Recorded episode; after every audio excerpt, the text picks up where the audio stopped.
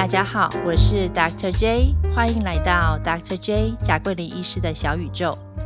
在我的节目里，医师专访的这个部分，我会邀约一位专科医师来上我的节目，希望在短短的十到十五分钟之内，与大家分享医师们特别不一样的生活，分享他们的故事给你们听哦。如果你喜欢聆听我的节目，请帮我按下订阅，以及给予我五颗星的评价。好，今天呃，Dr. J 很荣幸的邀请到沈佩瑜沈医师来到我的小宇宙，让我们一起来欢迎沈医师。哎，沈医师可以跟我们的听众稍微打个招呼吗？好的，各位听众大家好，我是沈佩瑜医师，今天很高兴有机会受到 Dr. J 的邀请，来跟大家分享一下我自己在我的临床上面的一些小经验。嗯，好棒哦！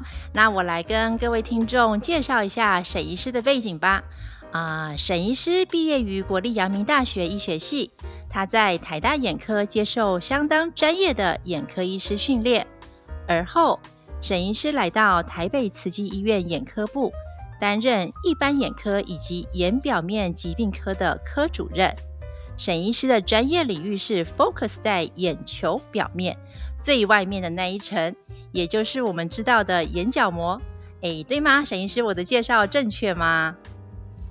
是的，眼角膜其实是一个很特别的一个组织，在我们眼睛上面，其实我们很明显看到一个人的时候，就会看到，哎，有黑眼珠，然后有个白眼珠。那如果是外国人，黑眼珠你就觉得，哎，它是呈现蓝色的。可是其实呢，为什么会有这个颜色的变化呢？其实我们看到的颜色是红彩，红彩里面的颜色。那其实，在红彩已经是到眼球里面的一个瞳孔的一个组织。那真正在包围在眼睛外面的，其实一个非常透明清澈的一个组织，我们称之为角膜。那这个透透明透彻的一个组织呢，所以才可以让我们清澈的看到，哎，每一个病人或是每一个人他的红彩上面的颜色所不同。那我们呃最主要的这个角膜组织是必须要维持它的透明性，才可以让我们。看到正常的一个光线，然后它还要维持它正常的一个弧度，才能够帮我们对焦哦。哦，好专业的介绍。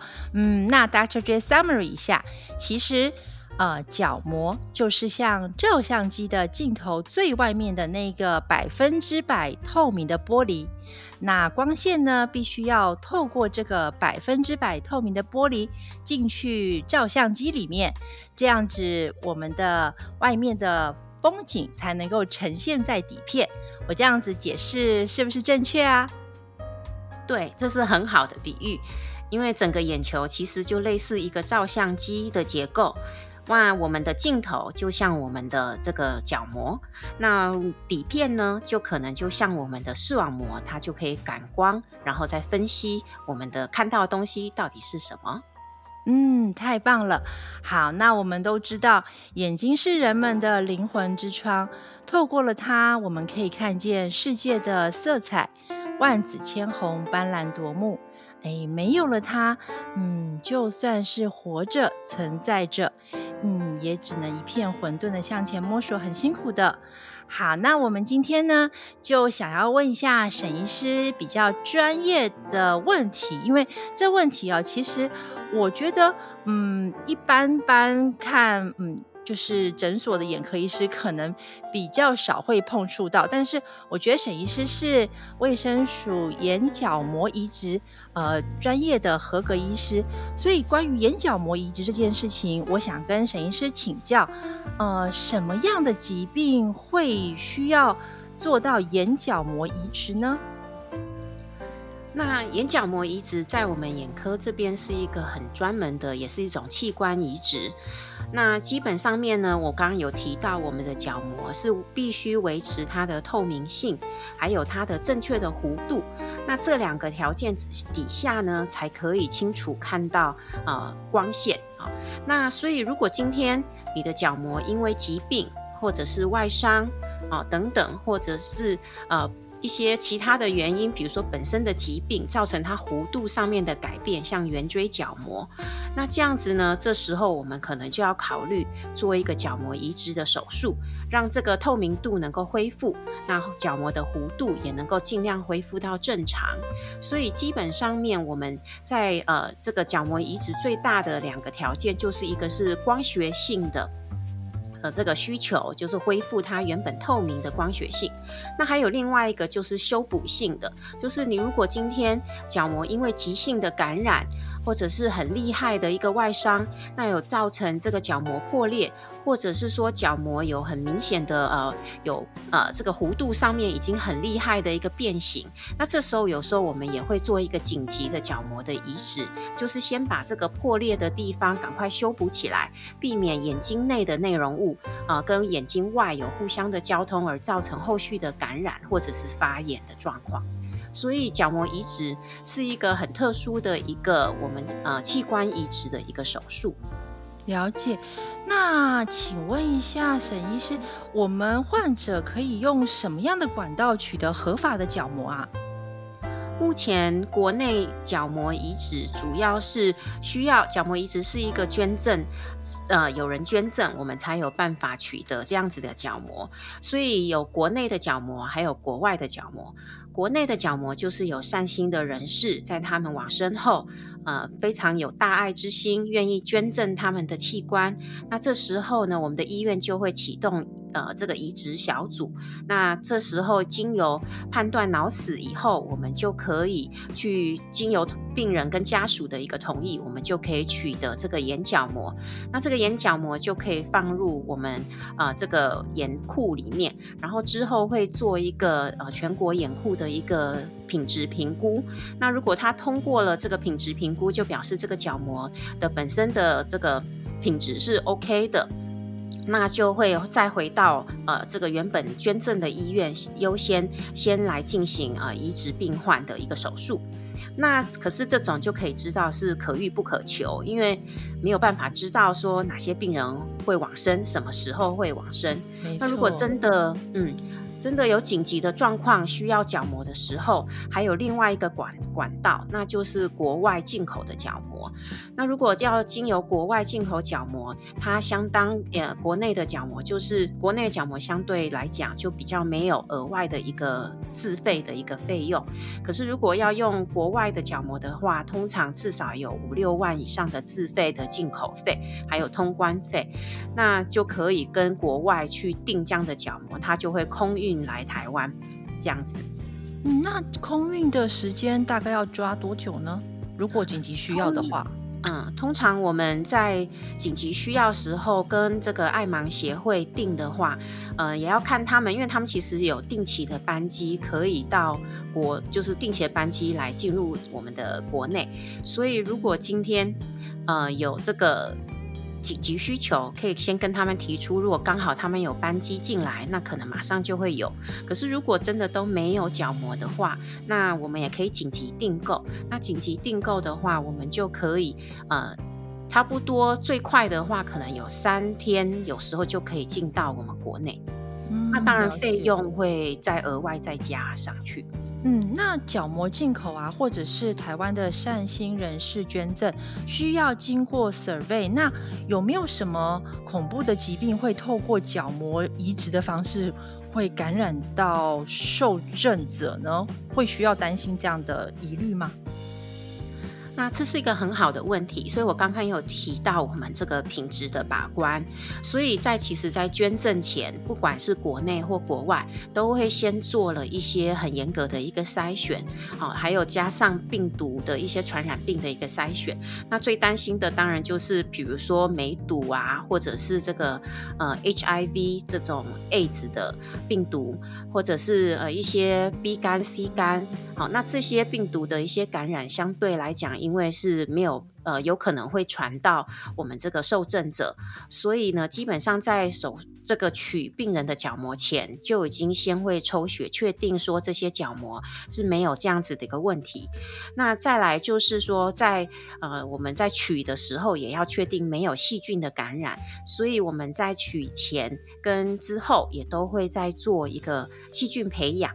那也要确定说这样子的角膜没有细菌或者是病毒的一个传染性疾病。那这样子的品质。呃，确保一下才会出关，然后才会到我们的这个医师的手上。嗯，了解。那再想问一下，是说这个角膜的存放大概在这个角膜库，应该是这样讲吧？可以保存多久呢？一个月还是一年或更久？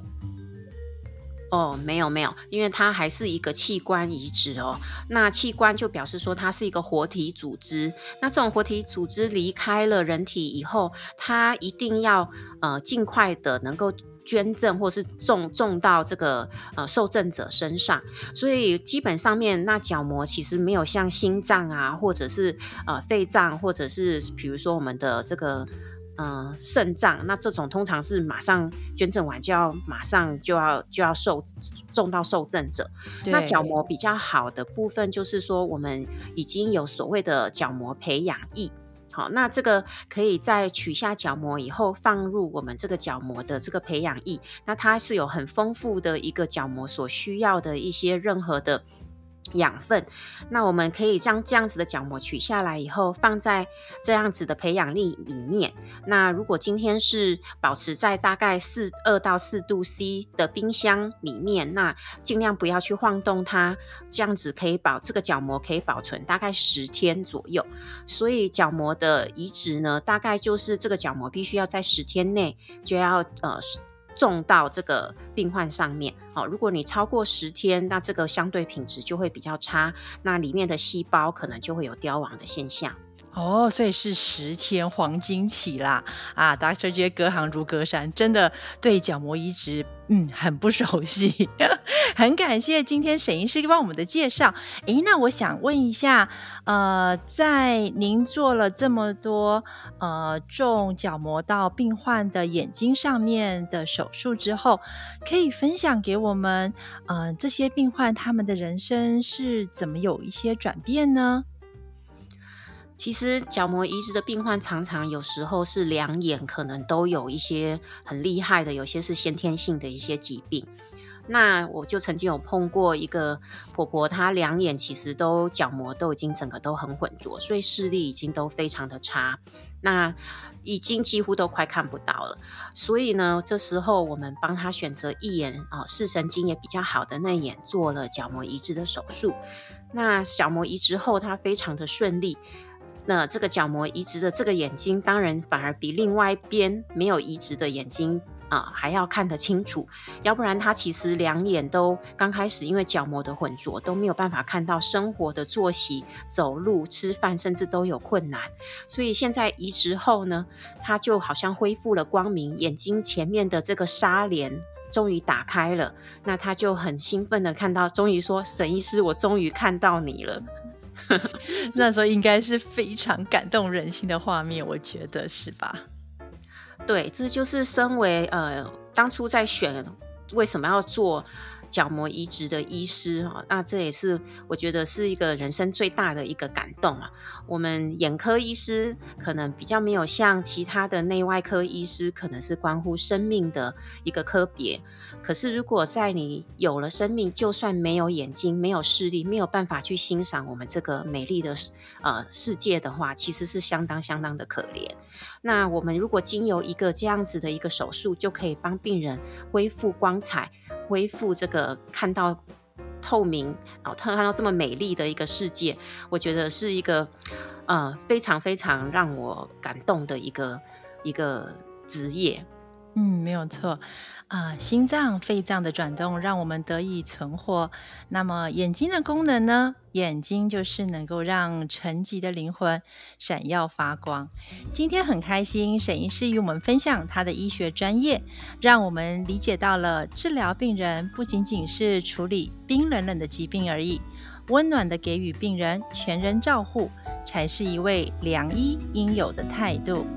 啊，今天很开心与沈医师分享这一切，希望今天来到我小宇宙的你们，能带些快乐的学习以及幸福的智慧回去哦。Until then，我们下次见，拜拜。